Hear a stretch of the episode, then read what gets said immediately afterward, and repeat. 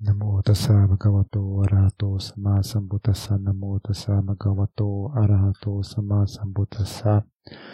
Namo tassa bhagavato arahato sama sambuddhassa. Buddham naman sangham namasami ito paran sakachan namo so tapoti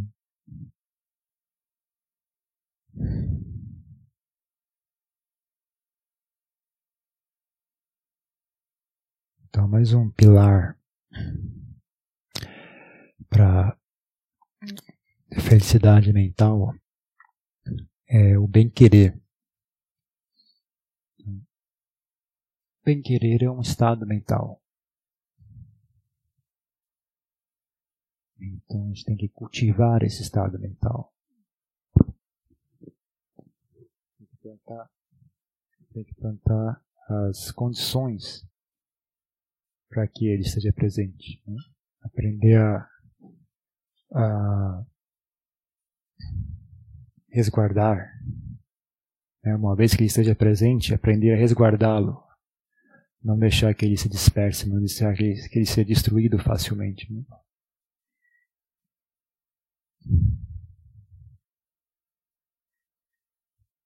Então, em geral, você tem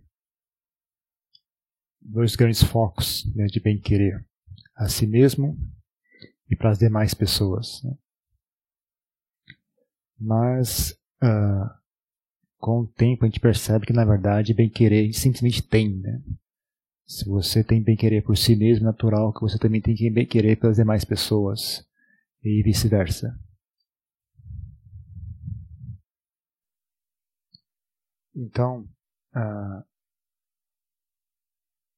talvez o mais fácil, por incrível. Eu sei que as pessoas às vezes falam o reverso, né? Que na verdade o mais fácil é gostar dos outros do que gostar de si mesmo. Mas é que elas não fazem direito, né? Se fizer bem feito, é muito mais fácil gostar de si mesmo do que gostar dos outros. Né? Você começa gostando, desenvolvendo bem querer por si mesmo, então isso vai naturalmente permear o restante né, da sua experiência. Né? Agora, para ter bem-querer por si mesmo, tem que ter algo ali né, digno de bem-querer. Né? Para gostar de si mesmo, tem algo ali que vale a pena gostar. Tem que ter algo ali que vale a pena gostar. Né? Se a gente não, não desenvolve nada ali digno de elogios, digno, digno de, de admiração, é difícil gostar de si mesmo. Então é aí que entra a forma mais básica, né, o exercício mais simples de criar condições para que você possa gostar de si mesmo é a sua conduta. É aquilo que você faz, aquilo que você diz, né? sua conduta física e verbal. Esse é um dos grandes ah, pontos cegos do, do, desse esse movimento de, de, de mindfulness e de esse, esse movimento de ensinar meditação uh, destacado do contexto né, em que ela surgiu, né, destacado do, do, da, do budismo. Né? Uh, tem grandes professores aí muito famosos que vendem muitos livros, mas não conseguem seguir esses cinco preceitos né, que o Buda recomendava. E, se, e é uma falta de falta de uma, é uma é mais importante do que as pessoas conseguem perceber, é algo que intelectualmente, né, pelo menos usando o padrão de pensamento ocidental, é difícil enxergar o valor, né? E ainda mais vindo de uma tradição uh, religiosa muito uh, de repressão, né, de muita repressão e de castração dos, dos desejos, né?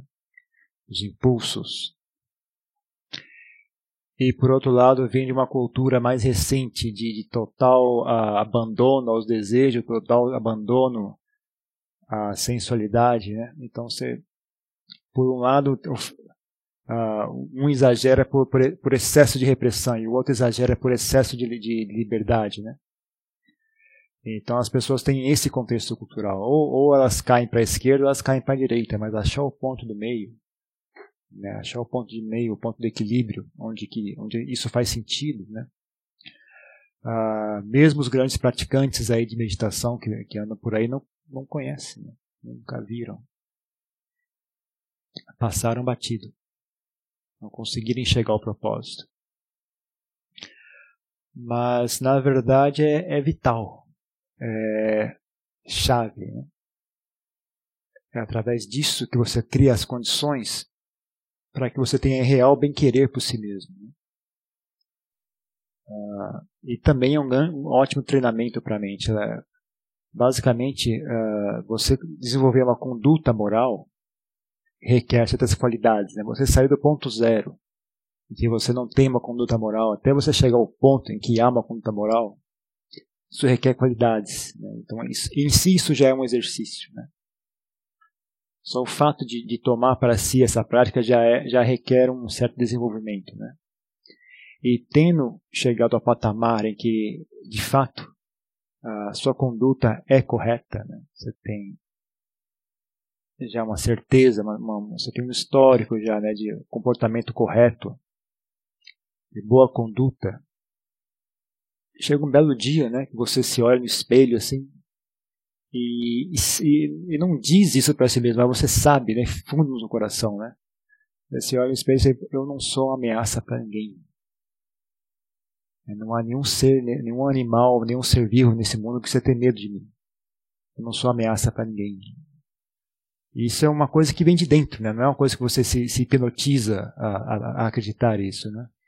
Depois que você há muito, há muito tempo já vem se comportando de forma correta, né? Tem um, você, você, já, você pode olhar para trás e olhar o seu histórico e ver que você realmente ah, já tem firmeza nisso, né? você já passou por, por por como é que chama, provações e conseguiu resistir à tentação, você conseguiu uh, lidar com situações e manter a sua, sua conduta uh, correta, você sente uma firmeza em si mesmo, né? você sente uma coisa, um bem-estar muito, muito agradável.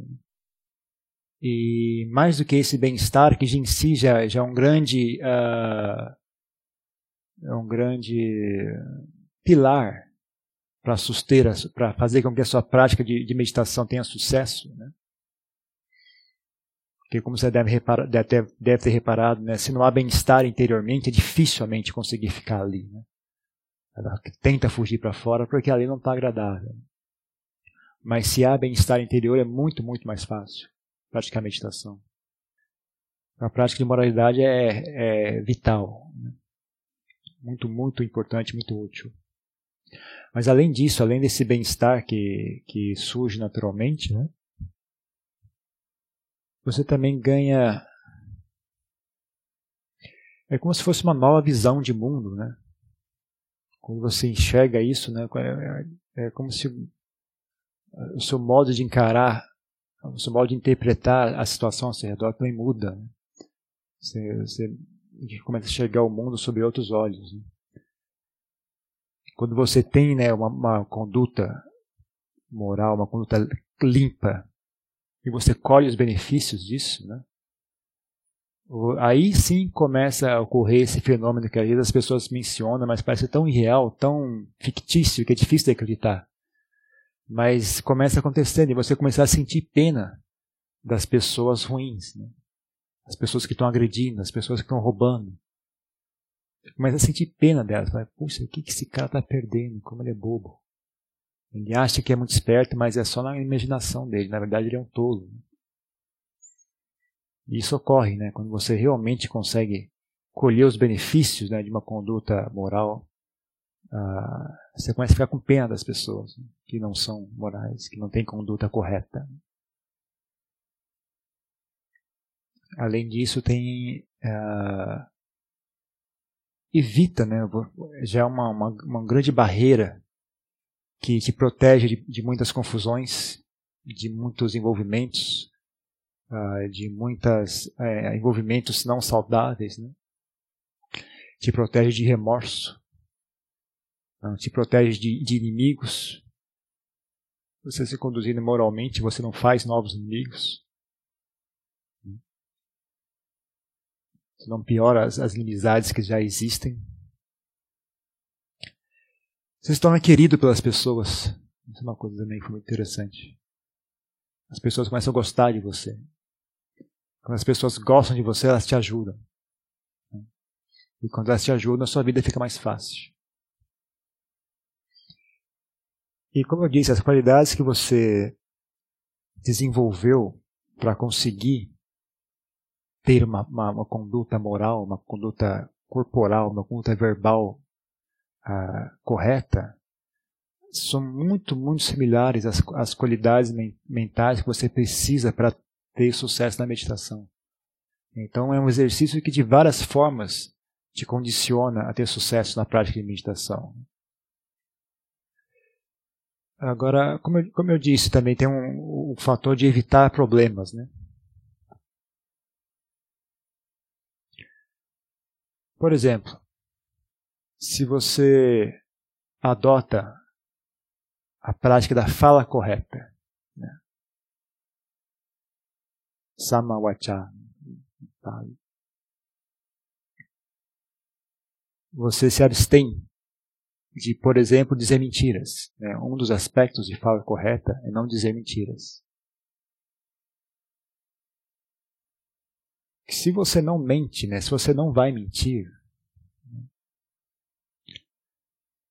uh, você vai ter que realmente aprender a lidar com, com a realidade como ela é. Né? Você não vai mais poder se esconder atrás, atrás de mentirinhas. Né? Então, isso vai, vai obrigar você também a, a, a estar atento à sua conduta. Por exemplo, você não vai fazer algo sabendo que se alguém me perguntar, eu, vou eu não vou poder mentir. Então eu não vou fazer isso aqui, né? Então, sei lá, não vou. Alguma coisa que é vergonhosa, sabe? Uma coisa, poxa, alguém tivesse aqui, eles iam me, iam, é, iam me criticar por fazer isso, né? Então eu não vou fazer, porque talvez alguém me pergunte, né? Ela você fez aquilo? Aí você não vai poder mentir. Então, só você adotar é, isso já também já, já engatilha outras coisas. Você vai começar a corrigir a sua conduta. Você vai começar a ficar mais atento ao que você faz, né? E além disso, né, você, por exemplo, só exemplificando de como a, conduta a conduta, a conduta não moral, não, não vou dizer imoral porque a gente tem um significado meio distorcido dessa palavra, mas a conduta que não é moral, né, de acordo com os parâmetros que o Buda ensinou, gera, gera complicações. Né? Por exemplo, quando você diz uma mentira, você geralmente diz uma mentira para evitar um problema. Né? Está com uma vergonha de uma situação, não quer admitir uma coisa, ou quer ganhar uma vantagem, né? então e a gente diz uma mentira. Só que quando a gente diz uma mentira, a gente também acabou de criar para si mesmo um fardo a ser carregado. Por quê? Porque se eu dissesse a verdade, eu não ia ter que resguardar aquilo que eu disse, eu não ia ter que ter como tomar conta daquilo que eu disse. Né? Uh, se tem um copo d'água, né, fala ali há um copo d'água. Minha tarefa é só isso, eu não preciso ir lá e, e fazer mais nada. Né? A realidade já toma conta daquilo que eu disse. Agora, se eu disser aquele copo é um copo de, de álcool, mas na verdade é água, né? Aí eu vou ter que cuidar dessa mentira. Por exemplo, não vou, não vou poder deixar, deixar as pessoas chegarem perto para saber o que de fato tem ali dentro. Eu vou ter que esconder o copo, proteger o copo para que as pessoas não vejam. Eu vou ter que lembrar para quem foi que eu disse que aquilo era álcool e não água. Vou ter que lembrar quem foi a pessoa para quem eu disse isso, para quando ela perguntar de novo, vou ter que repetir a mesma mentira. Então já é mais uma preocupação. Não? E não só o fato da preocupação de que talvez alguém descubra, né? Então eu disse uma mentira, agora tenho uma preocupação já. Para quem que eu menti? Será que alguém vai descobrir? E, e você tem o dever de proteger aquilo, não deixar ninguém souber, saber descobrir a verdade. Né? Um fardo. E mais do que isso, né? Para proteger, para que não, não deixar que as pessoas descubram a verdade, às vezes você vai acabar fazendo mais maldade ainda. Né? Vai mentir mais ainda, ou vai agredir as pessoas, ou vai fazer todo tipo de coisa. Né? Ou alguém descobre a verdade e fala: olha, ele mentiu. Aí você vai e agride aquela pessoa, xinga ela ainda mais: não, você que é mentirosa. E tenta destruir a reputação daquela pessoa. É para proteger uma, uma, mentirinha de nada, uma mentira boba, né, de um copo d'água. Você às vezes acaba destruindo a reputação inteira de uma pessoa só para proteger a sua mentirinhazinha. Só para desacreditar aquela pessoa e você proteger a sua mentirazinha. Então é uma coisa que é muito, muito ah, corrosiva, é muito venenosa, é uma coisa que se espalha, agita a mente, prejudica você cada vez mais. Né? Vai te deixando preso num emaranhado de, de comprometimentos e de, e de maldades e de feiuras. Que também não é surpresa, né? Muitas pessoas não conseguirem gostar de si mesmas. Não tem muita coisa para gostar ali. Não é, não, é, não é, surpresa que as pessoas não consigam. Né? Uma vez, um, depois isso meio que entra num ciclo vicioso, né? Mas mais do que isso, só, ne, só nesse esse, esse item né, da fala, fala correta. Quando a pessoa começa a dizer mentiras para evitar situações, evitar problemas, né, aquilo vai criando um hábito mental aquilo vai criando um hábito mental, vai criando um hábito mental, vai reforçando esse hábito mental. Se um dia essa pessoa tiver esse hábito mental bem forte e calhar de ocorrer alguma coisa muito ruim na vida dela, um filho morrer, um acidente muito sério, um, um trauma muito grande, essa pessoa vai perder a sanidade mental. Porque o recurso dela para evitar problemas é o mundo da mentira. Então, o dia que acontecer algo muito sério ela não, não conseguir encarar aquela realidade, ela vai fugir para o mundo das mentiras. Ela já treinou a mente dela a fazer isso. Né? É que nem uma pessoa que consome álcool, consome drogas. Né? Ah, mas eu consumo moderadamente, eu consumo socialmente. Tudo bem, mas você está criando um ponto fraco para si. Que você está tá alimentando sua mente com esse prazer.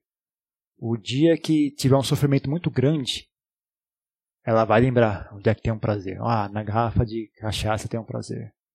Imediato, né? Preciso de um prazer. Onde é que eu vou buscar isso? Ela vai lembrar da experiência passada.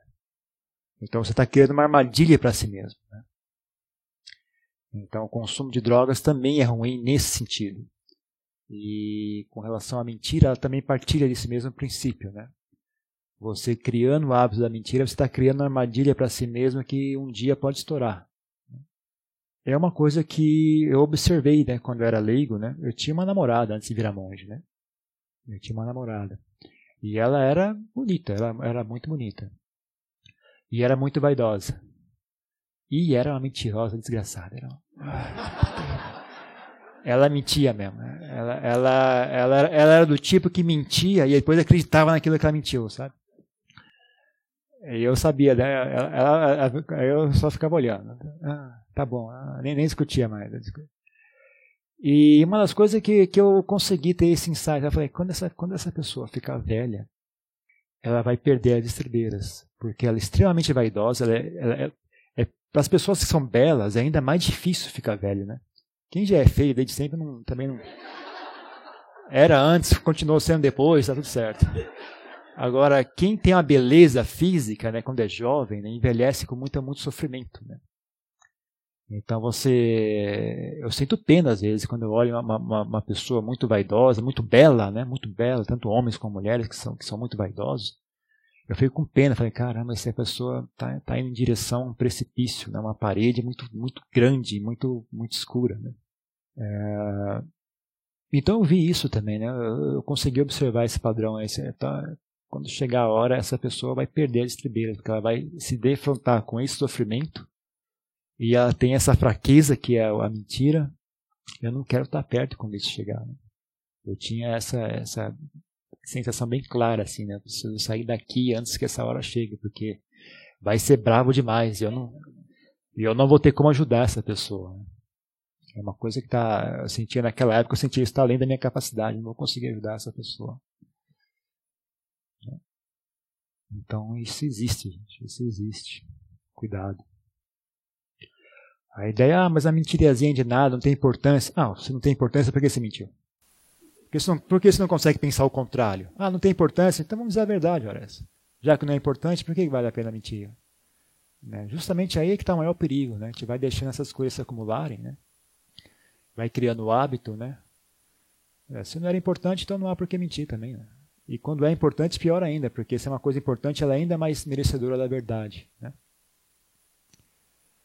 Então, uh, são pequenas coisas, né? Você passa que separar, falando assim, talvez não, não, não, não passe a importância disso. Mas para quem já passou por esse caminho e, e enxerga, uh, é realmente dá, dá medo. Viu? Por exemplo, tinha um, o Adianchana, ele falava também, né? tem as regras monásticas, tem desde a mais grave que, que acarreta a expulsão da ordem monástica, tem a mais leve que não, não tem nada, não tem nem punição, né? apenas uma nota, olha, isso aqui não deve ser feito. Mas não chega a ter punição alguma. Né? Mas ele também falava isso, né? Chega uma hora quando você entende né, o, o que é que está é tá acontecendo, qual é o processo, né? Você começa a tratar aquela regra mais leve como se fosse a mais pesada, né? Você começa a realmente levar isso. Quando você enxerga a dimensão do que é que está em jogo, né? você fala uma, uma mentirinha dá medo, né? Que também é uma coisa que o Buda elogiava, por incrível que pareça, né? Que é o contrário do que a nossa cultura atual ensina, mas o Buda elogiava ter medo, ter vergonha. Né? Em Pali chama-se Hiri Ottapa. Né? Medo e vergonha de fazer maldade. Medo, e ver, é, medo do karma ruim, medo do, do da, da, sabe, ter um senso de, de como é que chama? Valor próprio, né? ter, enxergar valor em si mesmo, sabe? Ter, ter vergonha de fazer coisas baixas, coisas feias. Né? Então, por favor, olhem de novo a questão de moralidade. Né? Ela, vai, ela vai muito mais fundo do que vocês imaginam. Outro, outro preceito, próprio, eu não, não citei, talvez eu imagino que vocês soubessem, mas caso vocês não saibam, os cinco preceitos ah, morais que o Buda recomendava, né, ele era o preceito de não matar e não agredir seres vivos, não tomar nada que não tenha sido dado, né, ah, que é não roubar, mas também não pegar nada que não lhe pertença, sabe? Mesmo, por exemplo, se você sabe que que algo tem mesmo coisas que são tão jogadas, sabe? A não ser que seja jogado no lixo, né? Você, bom, a pessoa jogou isso no lixo. Então aí eu posso pegar. Agora, se a pessoa, por exemplo, dinheiro no chão, ninguém jogou dinheiro no chão. Se o dinheiro está no chão, a pessoa talvez esqueceu, mas aquele dinheiro tem dono, não pegue. Ah, mas alguém vai pegar, então que alguém pegue. A pessoa que pega que se vire com isso aí. Mas a pessoa não me deu isso aqui, eu sei que a pessoa não, não jogou fora de propósito, então não pegue. Né? Então não tome nada que não tenha lhe sido dado. Né? Uh, o terceiro preceito é conduta sexual correta, que significa não, não engajar em sexo ilícito. Né? Quarto preceito é o uso correto da fala. O uso correto da fala envolve não mentir, não espalhar fofocas, não agredir as pessoas verbalmente, não usar a fala para separar as pessoas, né? usar a fala para unir as pessoas mas não usar a fala para que as pessoas não é, se separem. Né? Fala correta. E o quinto, o quinto é não consumir intoxicantes. Esse também as pessoas não conseguem entender, não conseguem perceber ah, o propósito e o valor disso. Né? Mesmo mestres famosos de, de meditação, de mindfulness, de vipassana, e de mesmo mestres de, de linhagens budistas, não consegue entender isso. Monge, é, bom, não sei se é monge ou não, mas que se veste de monge por aí em certas linhagens budistas, ah, não consegue enxergar o propósito disso. E... Mas como eu disse, né, um, um dos propósitos é você não criar essa armadilha para si mesmo. Não criar, não, não criar, não ensinar a sua mente a buscar prazeres no lugar errado não ensinar sua mente a buscar alívio no lugar errado. Mas mais do que isso, também é um ato de renúncia. Né? É um ato de renúncia que também é uma, é uma capacidade que nós discutimos já antes, né? uma capacidade bastante interessante de se ter. Né? Mesmo que não seja obrigatório, mas é uma, uma vantagem nossa, saber renunciar às coisas. Também é uma vantagem. Disciplina também é uma, uma, uma boa qualidade mental. Mas mais do que isso, gente, uma coisa que puxa, deveria ser óbvio, né? né? Você para e pense nisso, né? Você, supondo que você vai, vai, vai ser operado, né? Você chega na, na mesa de operação, o médico está bêbado. E aí? Vocês deixam de operar? Não. Não, né? Ninguém ia ser tão burro assim, né? Deixar o médico cheirando a álcool te operar. Vai ser levado na hora e vai embora. Agora vamos baixar de nível um pouco. Vamos supor que você vai pegar um táxi. Né? Você entra no táxi e o taxista bêbado. Você, você deixa de dirigir o carro? Não. Então vamos baixar um pouco mais de nível. Você vai no barbeiro, no cabeleireiro, e o cara tá bêbado. Você deixa ele cortar o seu cabelo? Quem ia deixar, né? Então você vê que, sabe, vai baixando de nível, de nível. Qual, qual a moral da história? A, a que ponto a pessoa fica burra quando está embriagada, incapacitada? Um trabalho de, de, de, de, motorista de Uber aí não, você não precisa ter um nível espiritual muito grande para conseguir realizar essa tarefa. Sabe? Uma pessoa as pessoas mais dispersas, mais, mais emocionalmente incompetentes ainda conseguem realizar aquele trabalho. Mas quando uma pessoa está bêbada, ela não consegue nem dirigir um automóvel. Né? Um, um, se você tivesse embriagado 24 horas por dia, você não ia conseguir um trabalho nem como motorista de caminhão. Você não ia conseguir um trabalho nem, sabe, lugar nenhum, ninguém ia querer te contratar para fazer nada. Nem numa loja, nem de, de, de faxineiro, eu duvido que alguém ia querer te contratar. A que ponto você fica ruim, né? Não é óbvio que não estar embriagado não deixa você uma pessoa melhor não te capacita de forma alguma. Só deixa você pior, pior, pior, pior, pior, ao ponto de chegar a, a esse ponto, né, que você fica tão incapacitado que você não é capaz de realizar tarefa produtiva alguma, né? Então é a questão também tem um pouco disso, sabe? Isso não ajuda. Não é não é assim que você se torna uma pessoa melhor. Não fomenta boas qualidades mentais não é bom para a sua saúde. Causa, é, cria essa armadilha, né? Da, enfraquece a sua fortaleza espiritual. Fora o que acontece quando você está bêbado, né? quando você está embriagado, quando você está intoxicado com qualquer droga. Né? Aí você fica negligente, você fica agressivo, toma decisões erradas, faz né, todo tipo de coisa, magoa as pessoas ao seu redor, magoa a sua família, trai a sua esposa, trai o seu esposo, agride as pessoas, entra, se, se envolve em acidentes. Tudo isso é expressão de sabedoria? Ou é expressão de falta de sabedoria? Então, é, poxa, a gente podia pensar um pouco mais claramente, né? deveria ser óbvio isso. Né? Triste o fato de a gente tem que chamar atenção para isso. Né? Então, o Buda era bem claro a esse respeito. Né? Ao ponto, por exemplo, a questão da saúde, ah, mas um, uma tacinha de vinho é bom para a saúde. Ah, tem um monte de coisa que é bom para a saúde, não é só uma taça de vinho. Tem outras formas muito melhores de cuidar da sua saúde sem ter que consumir álcool. Você sabe que para os monges ele, ele proibiu mesmo em caso de saúde. Né? Caso você tenha um remédio que é, que é concotonado em álcool, você ainda assim não pode beber. Né? Se precisa tomar um remédio, então procure um outro remédio. Porque esse você não vai beber. Porque é, é, o Buda enxergava é um perigo tão grande a esse ponto. Não, não, se, não se exponha mesmo por questão de saúde, não se exponha. É algo venenoso. É, é que nem uma, um fósforo num, num, depósito de pólvora, sabe? É, é, que as pessoas não enxergam, não conhecem a si mesmas, não enxergam com o que, que elas estão lidando. Então elas são negligentes. Né? É, fácil, é fácil acender um fósforo num, num depósito de pólvora se você é cego. Mas se você tem olhos, você vê os avisos, você enxerga o que está ali na sua frente, você não tem coragem. Né? Então as pessoas não conhecem com o que estão lidando, então elas acham isso é bobagem, não tem importância. Né? Mas quem conhece tem, tem medo. Tem medo e tem vergonha. Né? Hiri otapa. Medo e vergonha. Com relação a, aos outros preceitos, né? só por, também para explicar eh, mais detalhes. O primeiro preceito com relação a não matar em não agredir, né? Uh, significa não fazer isso voluntariamente. Uh, se você sem querer uh, matou, pisou numa formiga, ou sem querer você foi se coçar e descobriu que tinha um mosquito ali, o mosquito morreu, também isso não, não, não chega a ser uma quebra do, do preceito, né? porque não houve intenção.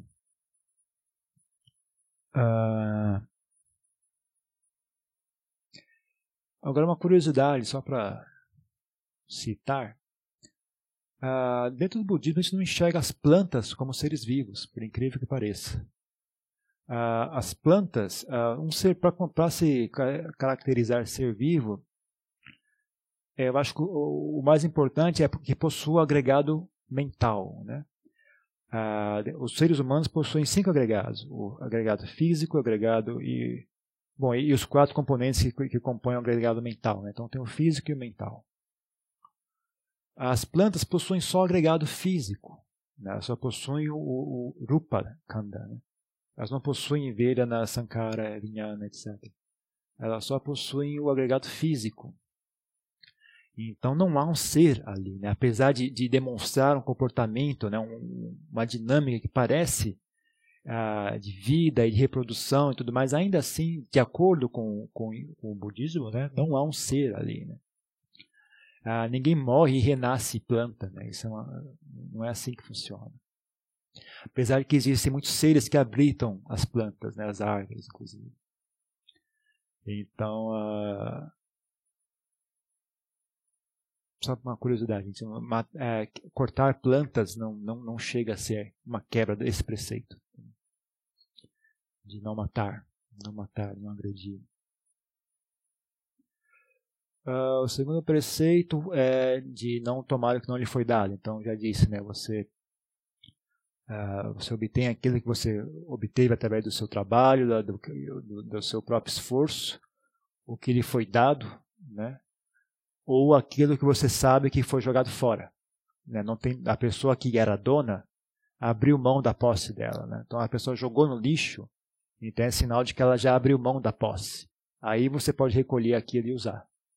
Agora, se é algo que foi esquecido, você não pode pegar. Porque a pessoa, você não tem como saber se a pessoa ah, que esqueceu já abriu mão daquilo ou se ela ainda tem esperança de reaver o que, ela, o que pertencia a ela. Né? Então, se a pessoa deixou um, sei lá, um, um aparelho para trás, uma, ou mesmo uma caneta, uma caneta, sabe, sabe se, se é uma caneta boa, né, uma caneta de, de boa qualidade, você tem que tentar imaginar, bom, será que a pessoa ainda tem esperança de, de obter essa caneta de volta? Né? Então você não pode pegar ainda, você guarda ela e espera. Né? Mas se passar muito tempo, você, bom, já passaram três anos, né? Acho que a pessoa deve ter esquecido já, né? Aí você também, né? Você também não precisa ser tão radical assim. Né? Se você sinceramente, honestamente pensa que com certeza isso aqui já não tem mais dono, aí você pode pegar, né? Mas se você ainda está em dúvida, tal, então guarde de lado, espere até você ter certeza que não tem mais dono, e aí você então pode tomar, tomar aquilo como uma posse sua. Né? E também, então, aí tem uma, uma, uma qualidade básica, aí, uma, uma característica básica de renúncia. Né? Renúncia e saber controlar os seus desejos, né? não, não se deixar ser escravizado pela sua ganância. Né? Então, aí é, é chave aí uma, uma, questão de renúncia, uma questão de atenção, né, de, de, refletir, pensar claramente e não ser vítima da ganância. Né?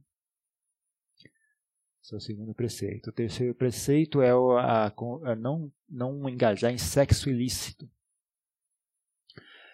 Sexo ilícito é uma questão bastante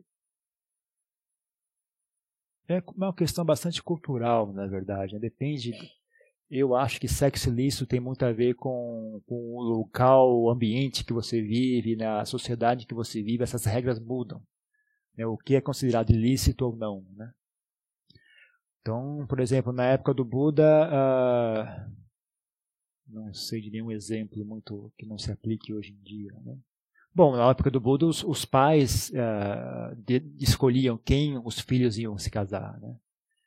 Então, você não poderia fazer sexo com alguém que ainda não se casou, uma, uma, uma, uma jovem ou um jovem que ainda não se casou, porque a ideia, quem decide com quem a pessoa, aquela pessoa vai se casar são os pais, né? Então é, é dito essa, essa essa pessoa está sob proteção, né? Então se a pessoa está sob proteção dos pais, então seria ilícito fazer sexo com aquela pessoa, né? Uh, hoje em dia, não. Hoje em dia, o nosso entendimento é uma pessoa a partir dos 18 anos tem liberdade para fazer o que quiser, não, não, não, precisa pedir permissão aos pais. Né? Então, hoje em dia, mesmo que os pais não aprovem, Se a pessoa tem mais de 18 anos, não há crime algum. Né? Então as regras de, sociais mudam. Né? Uh, agora, coincidentemente, mesmo uh, na época do Buda, nunca, pelo menos não foi registrado uh, haver uh, problemas com homossexualidade. Né? Não, não há sinal de que naquela é, que isso era considerado ilícito. Né? Há sinal de que mesmo naquela época também havia preconceito e havia as pessoas denegriam os homossexuais. Não era uma coisa que as pessoas tinham orgulho, né? não, não, era uma, não era uma coisa totalmente aceitável socialmente.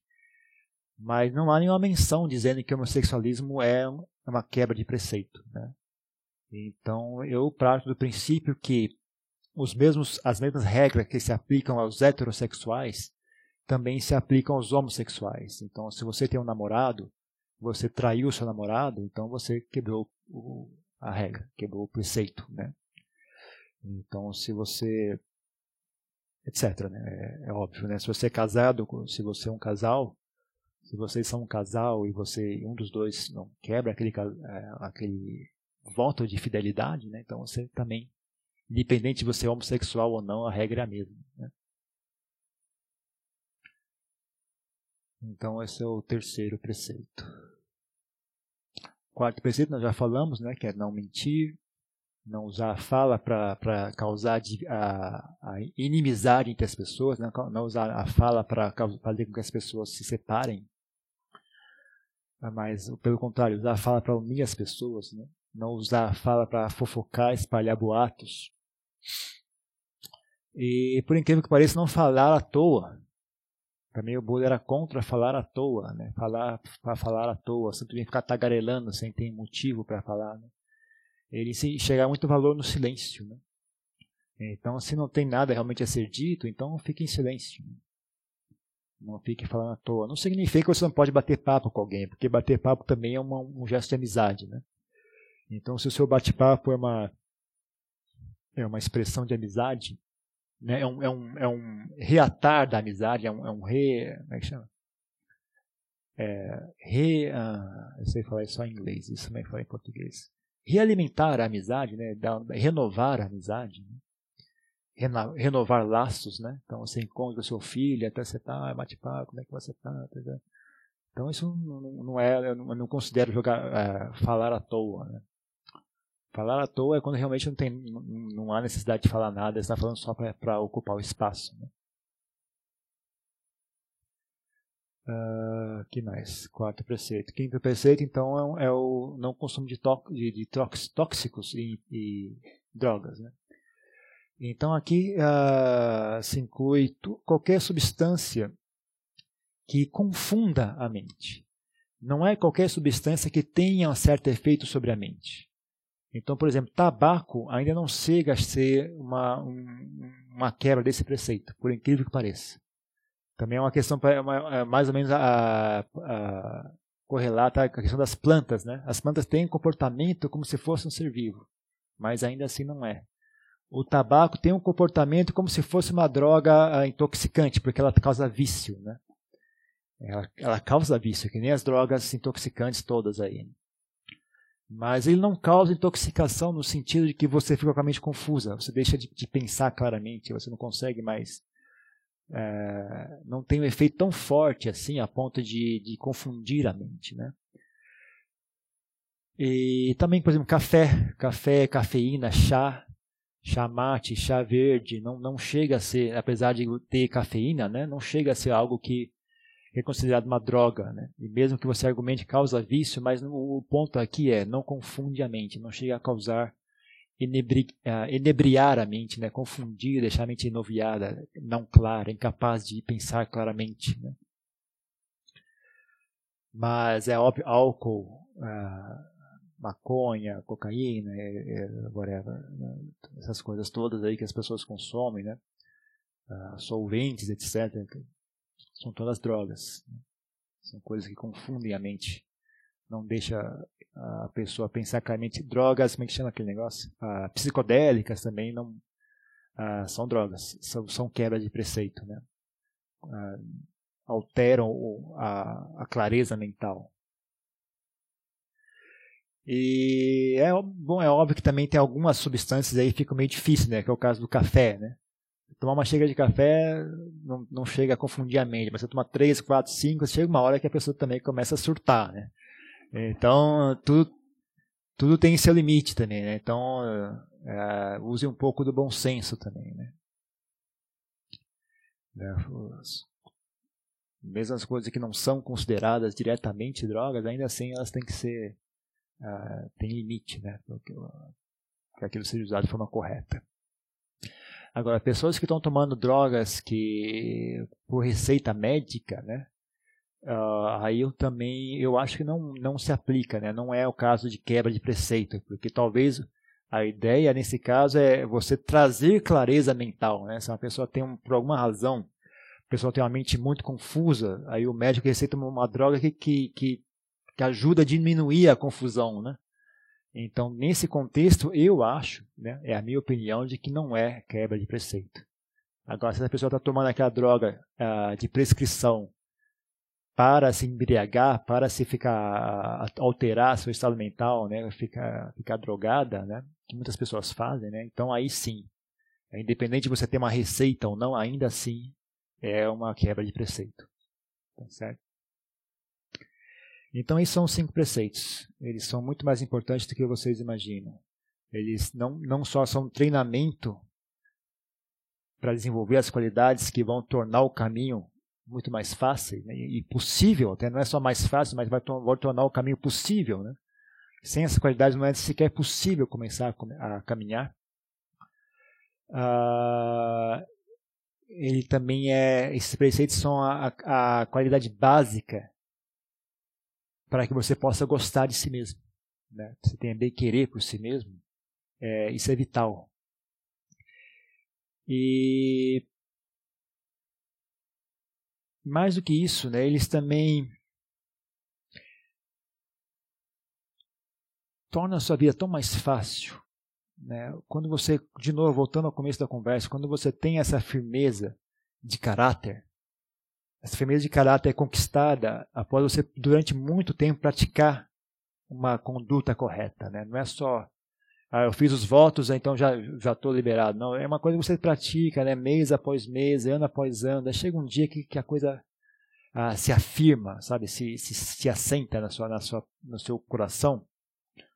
Ah, passa, a passa a ser sua segunda natureza, né?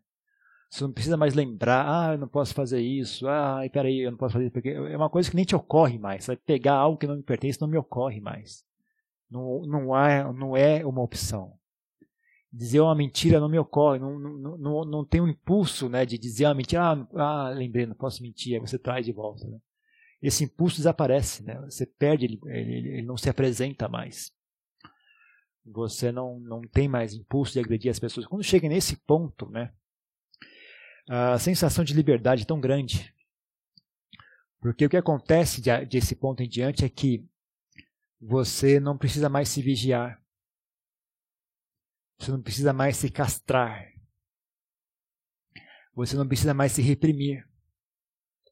Você pode falar com as pessoas de forma aberta, né? sem medo de agredir as pessoas. Você ganha essa firmeza, né? você fala, fala de coração aberto, você age de coração aberto. Você se comporta de é uma naturalidade, sabe?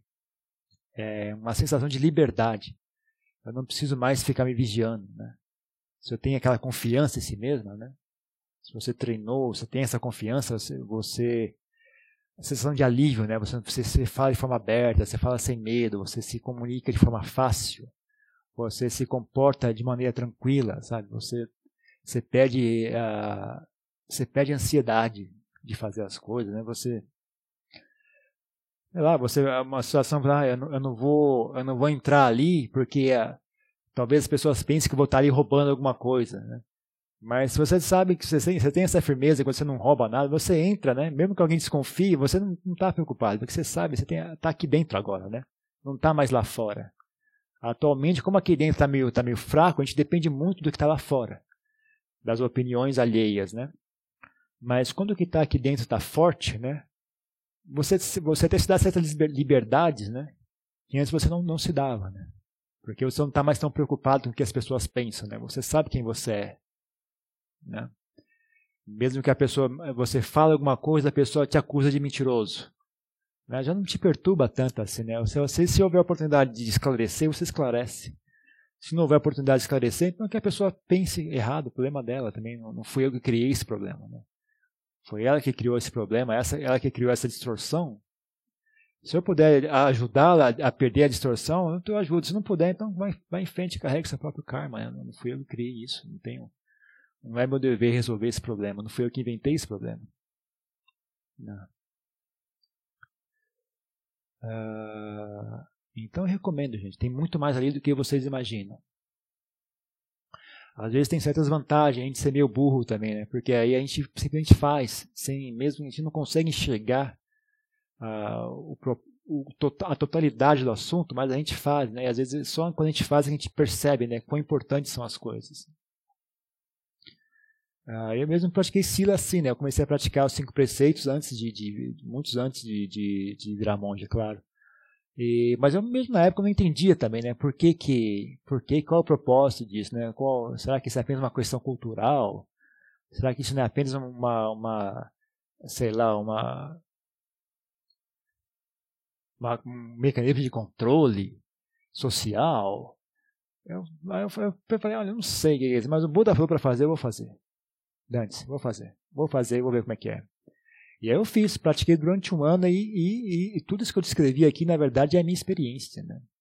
Eu não estou ah, filosofando a respeito, imaginando como deve ser, eu estou realmente escrevendo para vocês o que eu mesmo vivenciei. Né? Então, ah, eu recomendo, recomendo muito. recomendo muito. Então vamos encerrar aqui, vamos praticar um pouco mais de metabava, né, que eu ensinei ontem, só 10 minutos, e depois a gente vai descansar.